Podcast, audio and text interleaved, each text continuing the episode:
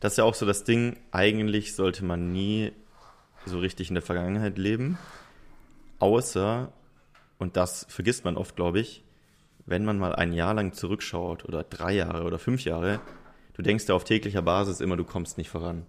Aber schau mal ein Jahr zurück, Ja. was passiert ist. Was bei uns passiert ist, was bei AMC Hackers passiert ist, wie sich alles verändert hat. So jeden Tag denkst du, irgendwie geht's nicht voran, aber wirf mal den Blick zurück, auch was dein Wissen bekommen hast in der Zeit. Das ist so krass einfach.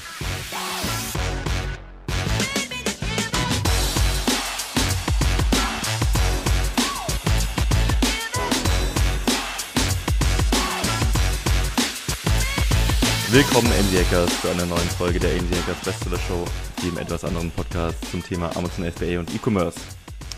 Hallo Chris, Moin. Wie geht es dir heute? Hervorragend. Und selber? Wundervoll, wundervoll. Hattest du einen guten Start in Fett. den Tat? Ein Start in den Tag? Das beschreibt schon deinen Morgen, oder? Nein. Obwohl doch, ich bin heute früher aufgestanden als normal.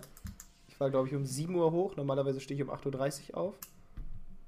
Aber trotzdem habe ich mich gut gefühlt. Zwei Kaffee getrunken, einen direkt nach dem Aufstehen, eine Stunde später. Ich habe trainiert, gemütlich ins Büro gefahren.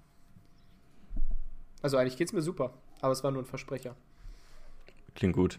Ja, Wetter ist auch geil, wohl heute ist nicht so gut wie gestern, aber gestern habe ich auch das erste Mal wieder mein Skateboard ausgepackt. Das war auch mal wieder geil, äh, was Neues zu machen, außer nur zu arbeiten, zu essen, zu trainieren, Kaffee zu machen.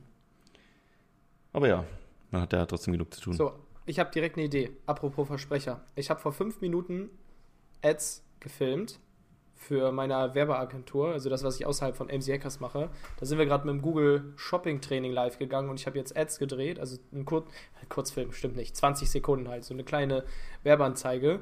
Und weil ich jetzt gerade am Anfang vom Podcast dieses von Wolf of Wall Street gemacht habe, dieses, mm, das ist ohne Scheiß. Es hilft so dermaßen, wenn du, bevor du irgendwas abfilmst, aufnimmst, mal kurz richtig rumzualbern. Hauptsache, du redest. Beweg deinen Mund. Hör deine Stimme. Rede ein bisschen. Ja, dieses Heißmachen vor einem Call oder so. Wie ist das bei dir vor den YouTube-Videos? Ähm, ich glaube, das würde mir helfen. Ich habe das eine Zeit lang sogar gemacht am Anfang, äh, so bei den ersten Videos damals, als ich noch voll unsicher war und vor der Kamera mich voll unwohl gefühlt habe. Da hat es schon geholfen. Jetzt inzwischen mache ich es ehrlich gesagt nicht mehr. Und ich mache mir auch kein Skript vor den Videos. Also manche machen sich da ja mega lange Arbeit, schreiben so einen ganzen Tag ein Skript, planen so jede Szene aus, was sie wie schneiden wollen und so.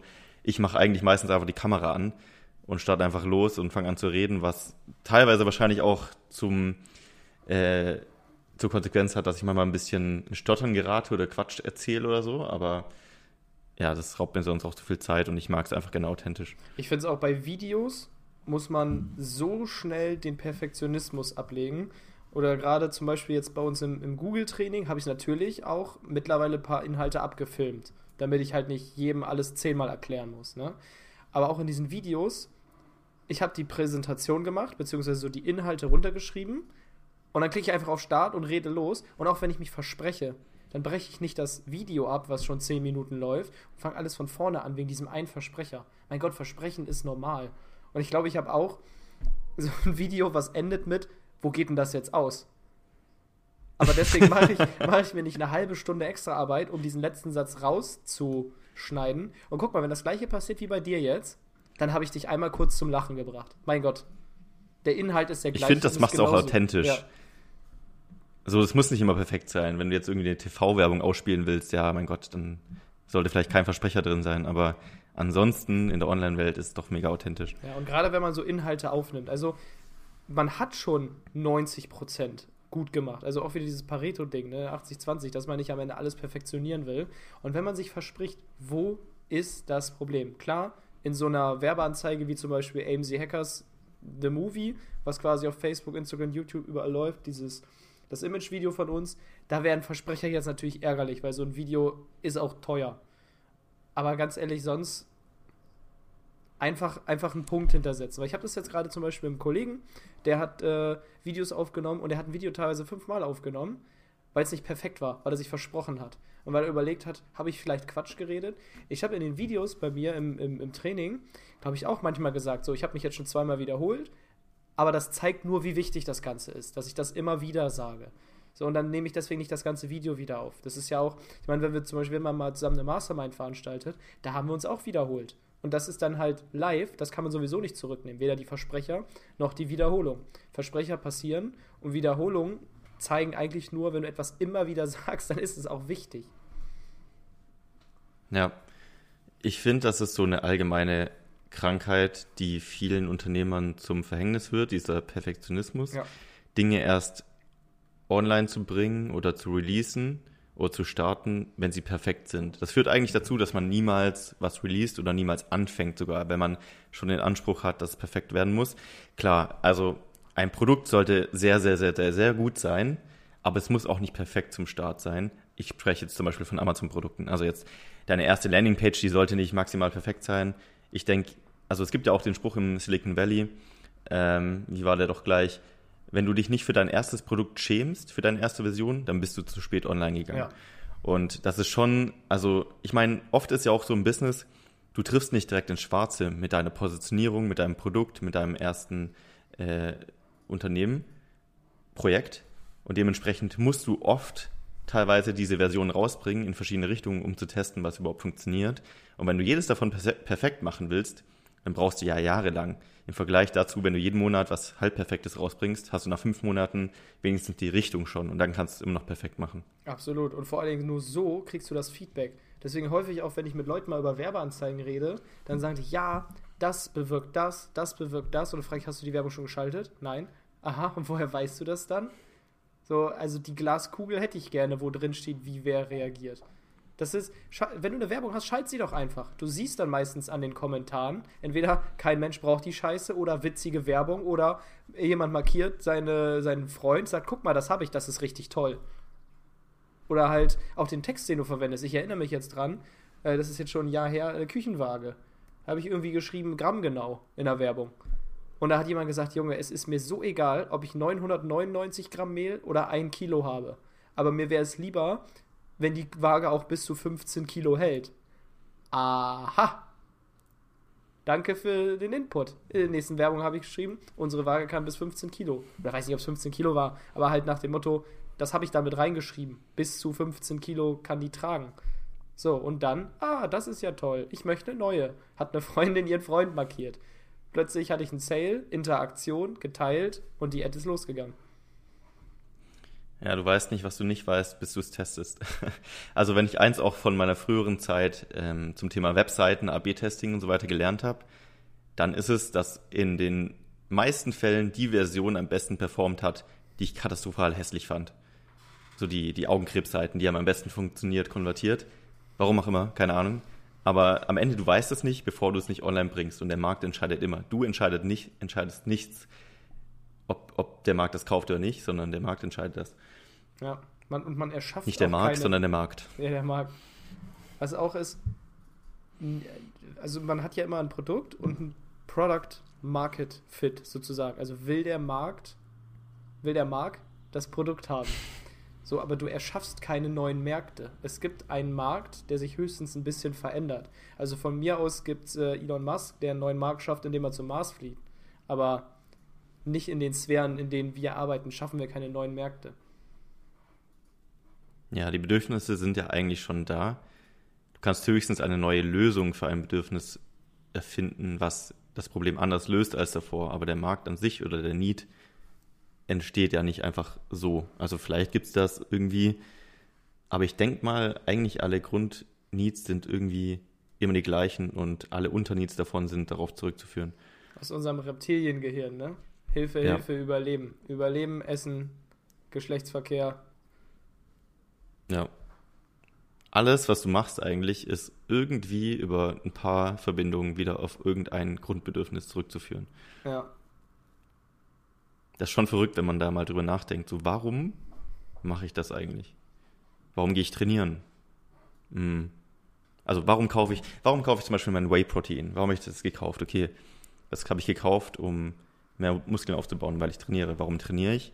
Weil ich wahrscheinlich in mir drin irgendwie so ein Grundbedürfnis habe, Sicherheit, vielleicht mehr Muskeln bedeuten vielleicht mehr Sicherheit, vielleicht auch nicht.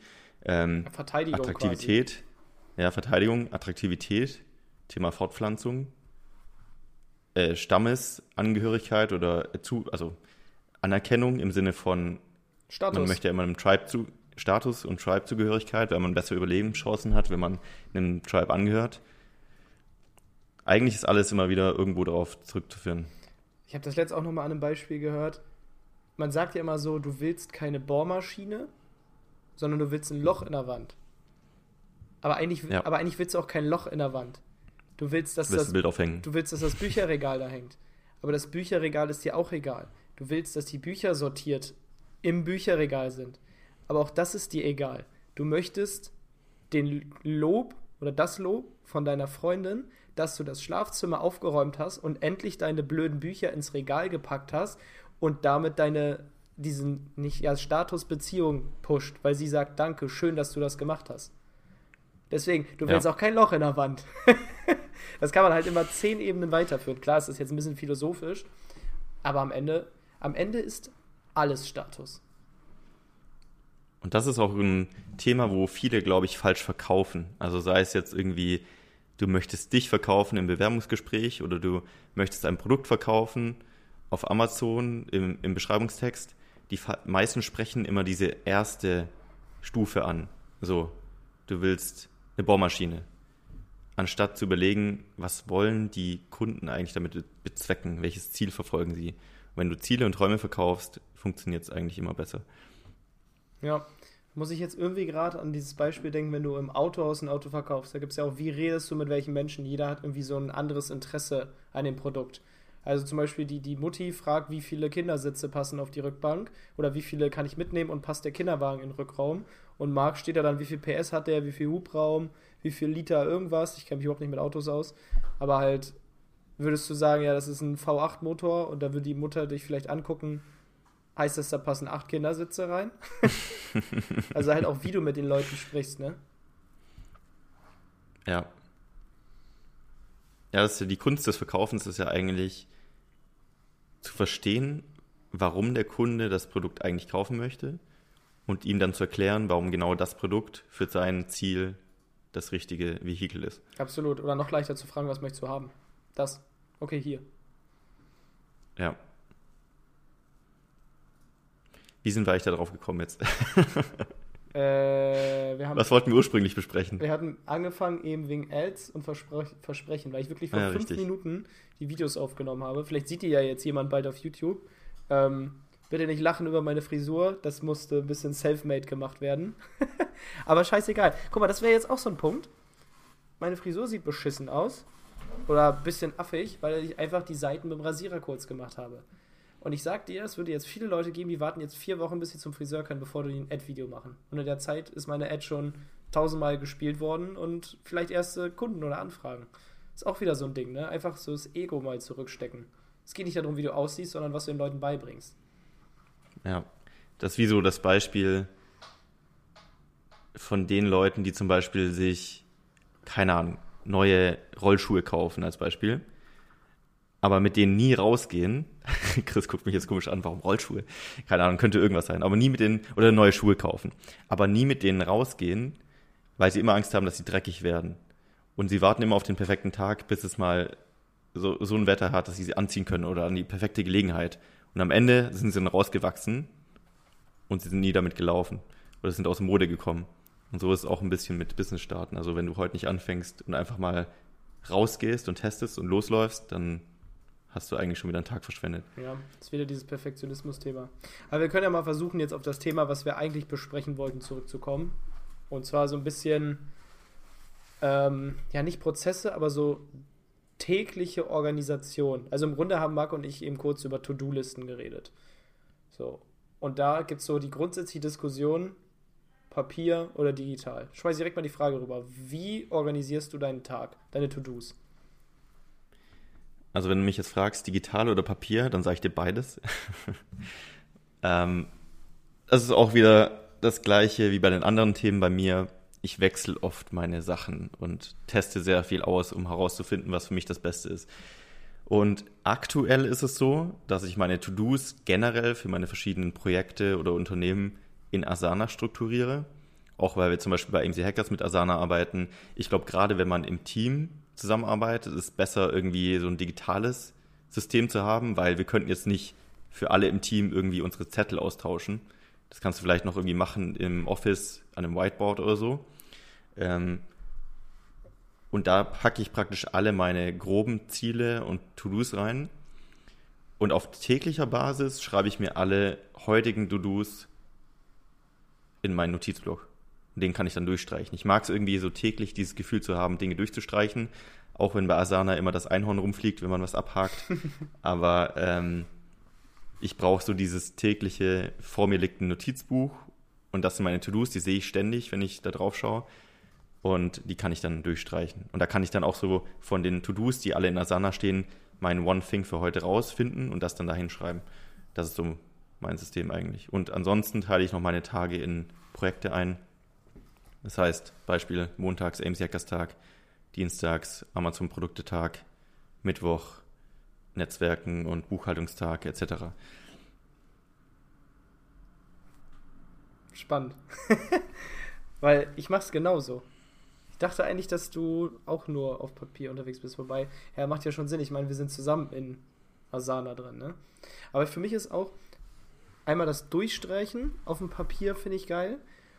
Und bei mir ist es immer so, wenn ich ein Asana für mich selber hatte, da habe ich nicht reingeguckt. Und was passiert dann? Da gehen To-Dos verloren. Wenn ich einfach nur so eine Liste hatte, die auf dem Desktop ist, da kann man To-Dos zu schnell löschen. Das stört mich. Ich klicke auf ein X und die To-Do ist weg. Was ich in mein Buch geschrieben habe, ich habe so ein kleines Büchlein vor mir, wo ich meine To-Dos habe. Was da drin steht, das kriege ich auch nicht wieder raus. Das ist mit Kugelschreiber geschrieben, das kann man nicht wegradieren. Das heißt, diese Aufgaben sind sozusagen fix. Wenn ich hier reinschreibe, mache ich sie auch. Aber deswegen schreibe ich da auch nicht 100 Kleinigkeiten rein. Aber ich mag es einfach auf Papier lieber. Das Durchstreichen, ja. Was ich halt bei Asana zum Beispiel oder bei einer normalen To-Do-Liste online besser finde, ist, Du kannst Dinge so ein bisschen ändern oder vorantreiben im Sinne von, du klickst rein, kannst du noch eine Notiz hinzufügen und dann hast du deine Gesamt-To-Do vielleicht und du kannst die ein bisschen weiterführen. Wenn du jetzt einen Notizblock hast, wo du einmal eine To-Do reinschreibst, dann musst du die immer wieder durchstreichen und neu reinschreiben. Und ich habe halt wirklich sehr, sehr viele Einzelbereiche in meinen Listen. Wenn ich die alle in Notizbücher schreiben würde, hätte ich schon das ganze Buch voll, glaube ich. Ähm, so Prio 7, Prio 8, Prio 9, Prio mache ich niemals. Äh, Listen existieren auch noch irgendwo. Echt? Prio mache äh, ich eh nicht. nee, Pri also Prio mache ich eh nicht, heißt für mich, ist weder dringend noch wichtig. Okay. Und die Sachen, die packe ich da zwar rein, dass ich, weil ich mag es nicht, wenn ich Dinge im Kopf habe, aber die nirgendwo aufgeschrieben habe. Das ist das Thema wieder im Schlafen wieder. Wenn mir irgendwas im Kopf rumgeht, wo ich denke, ah, sollte ich nochmal evaluieren, ob ich das machen sollte, dann schreibe ich es einfach da rein dann sortiere ich es irgendwo in nicht dringend, nicht wichtig ein, dann stehst du halt für immer drin, aber dann habe ich es wenigstens aus dem Kopf. Führst du ein Tagebuch oder ein Journal? Ich habe jahrelang ein Five-Minute-Journal geschrieben. Aktuell mache ich es eigentlich eher so, dass ich nicht was schreibe, sondern ab und zu mal so ein Stoicism-Zitat lese. Ich habe so ein Stoicism-Buch. Was ist so das? Die 101. Äh, Stoicism ist äh, eine griechische Deutsch. Lehre, glaube ich. Stoizismus. Stoizismus ist eine, ich glaube, griechische Lehre äh, von allen möglichen Philosophen, die auch teilweise recht bekannt sind, ähm, die eigentlich nur aussagt, erstens, starte, wo du gerade bist, nutze das, was du hast und mach das Beste aus jedem Tag und kümmere dich nicht um Dinge, die du nicht beeinflussen kannst. Und da sind halt sehr viele Zitate drin und Alltagsbeispiele, die ich dann immer so in den Tag ein bisschen mit reinnehme und drüber nachdenke. Und das finde ich super cool zum runterkommen, alles relativieren und ja, das hat jetzt wenig mit To-Dos zu tun. Das ist jetzt eher so ein, so ein Mindset-Thema, glaube ich. Aber Tagebuch jetzt nicht mehr. Stand yeah. jetzt. Weil ich bin gerade drauf gekommen, ich habe jetzt mein Buch vor mir und habe mal auf die erste Seite von dem Buch gerade geblättert. Das ist vom 6.2.2018. Und da waren damals auch To-Dos drin aber ich hatte mit einem Kollegen, mit dem ich im Konzern war, hatten wir so einen, so einen Pakt geschlossen. Weil wir wollten beide uns selbstständig machen, wir wollten beide kündigen im Konzern und haben gesagt, wir machen jetzt folgendes. Weil es ist ja so, ein Tag die Woche was macht, bringt nichts, sondern mach jeden Tag ein bisschen. Wie dann bei Schwimmen im Zähneputzen. So, und dann haben wir gesagt, wir werden jetzt jeden Tag drei Sachen machen, die uns, die unser Unternehmen voranbringen. Egal wie. oder die was damit zu tun haben, mit diesem Ziel. Und wenn wir das gemacht haben, nehmen wir abends uns ein Buch, schreiben Datum auf, die drei Sachen, die wir gemacht haben und schicken dem anderen jeweils bei WhatsApp ein Foto.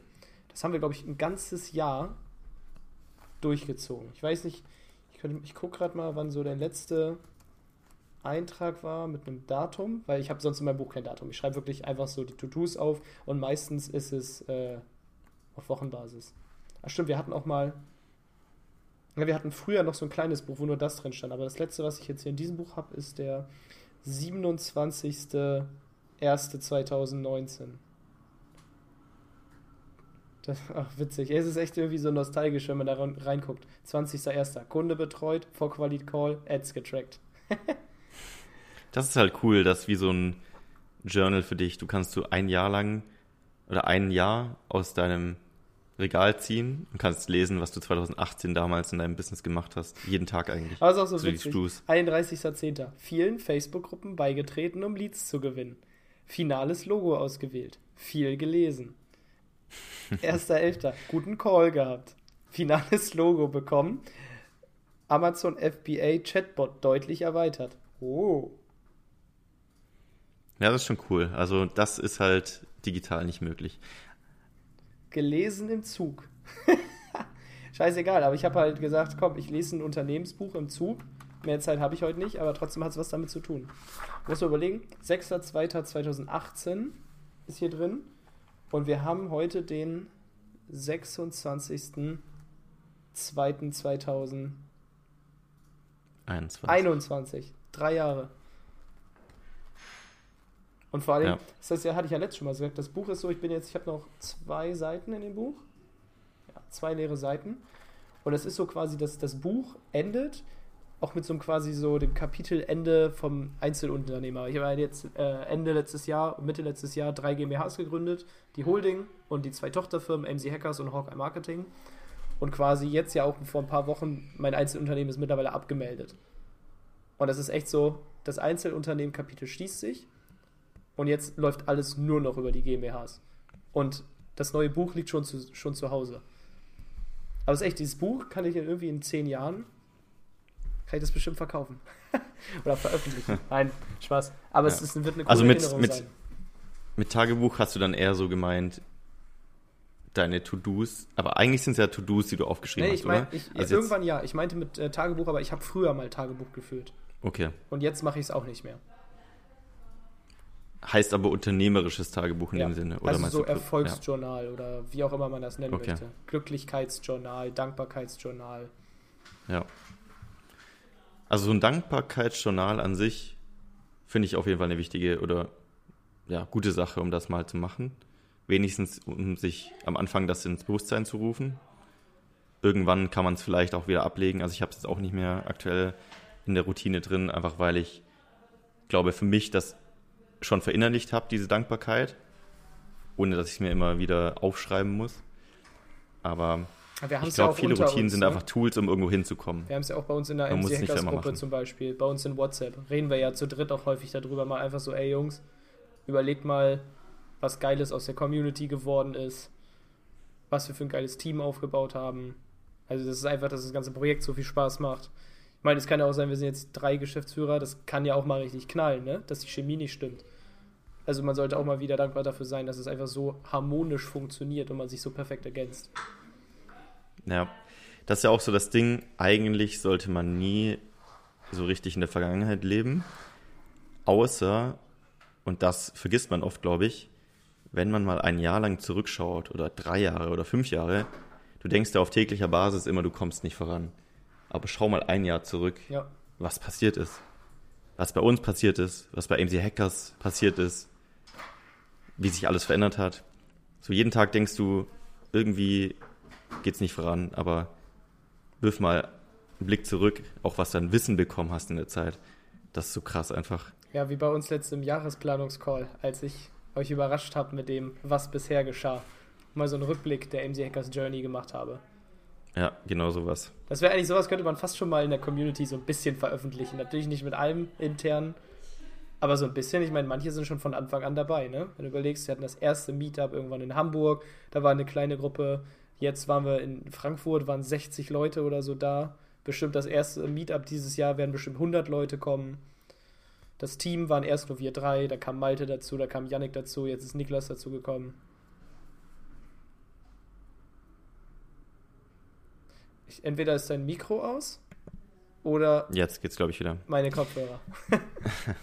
Ich wollte sagen, ja, und im Jahr denken wir das gleich wieder wahrscheinlich. Ja, Krass, wie weit die gekommen sind. Eigentlich, ich sage auch immer, wenn ich in einem Jahr nicht über mich selbst lache, vom Mindset, von dem, wo ich gerade stehe und von dem, was ich glaube, wie die Welt ist, dann habe ich was falsch gemacht. Weil immer, wenn ich zurückschaue, ein Jahr lang, denke ich mir, krass, wie naiv warst du bezüglich manchen Themen damals oder wie hast du damals irgendwie deine Struktur von manchen Dingen gemacht oder wie wenig wusstest du über XY. Und das ist ja auch so einer meiner Kernwerte. Stetiges Lernen ist, glaube ich, einfach so der Gamechanger für alles. Kaizen. Das ist japanisches Sprichwort für immer lernen. Das habe ich auch gelernt, als ich in Japan gearbeitet habe. Das fand ich cool. Ja. Kann man verinnerlichen. Okay. Ich glaube, mehr gibt's nicht zu sagen von unseren To-Dos. Also eigentlich ist das Wichtigere daran, einfach umzusetzen und zu priorisieren, was wichtig ist und was nicht. Ob man es dann auf Papier schreibt oder digital, ist vielleicht ein bisschen Präferenzsache. Hauptsache, das System funktioniert für euch. Genau. Nächster Podcast ist Philipp wieder mit dabei. Und dann ist das Thema ein bisschen größer, ein bisschen ausführlicher. Eine dritte Meinung. Ist ja doppelt so viel Kommunikation am Ende des Tages. Genau. Und wir wollen auch mal jemanden aus den AMC Hackers Reihen mitbringen. Es wurde oft der Wunsch, Wunsch geäußert, dass wir mal jemanden aus der Community hier mit reinbringen. Einmal war der Sebastian schon dabei. Das war eine coole Folge, deswegen machen wir das zukünftig öfter mal wieder. Und ja, bin gespannt auf die nächsten Folgen. Eine wunderschöne Woche euch noch und bis zum nächsten Mal. Bis zum nächsten Mal. Macht's gut. Ciao. Tschüss.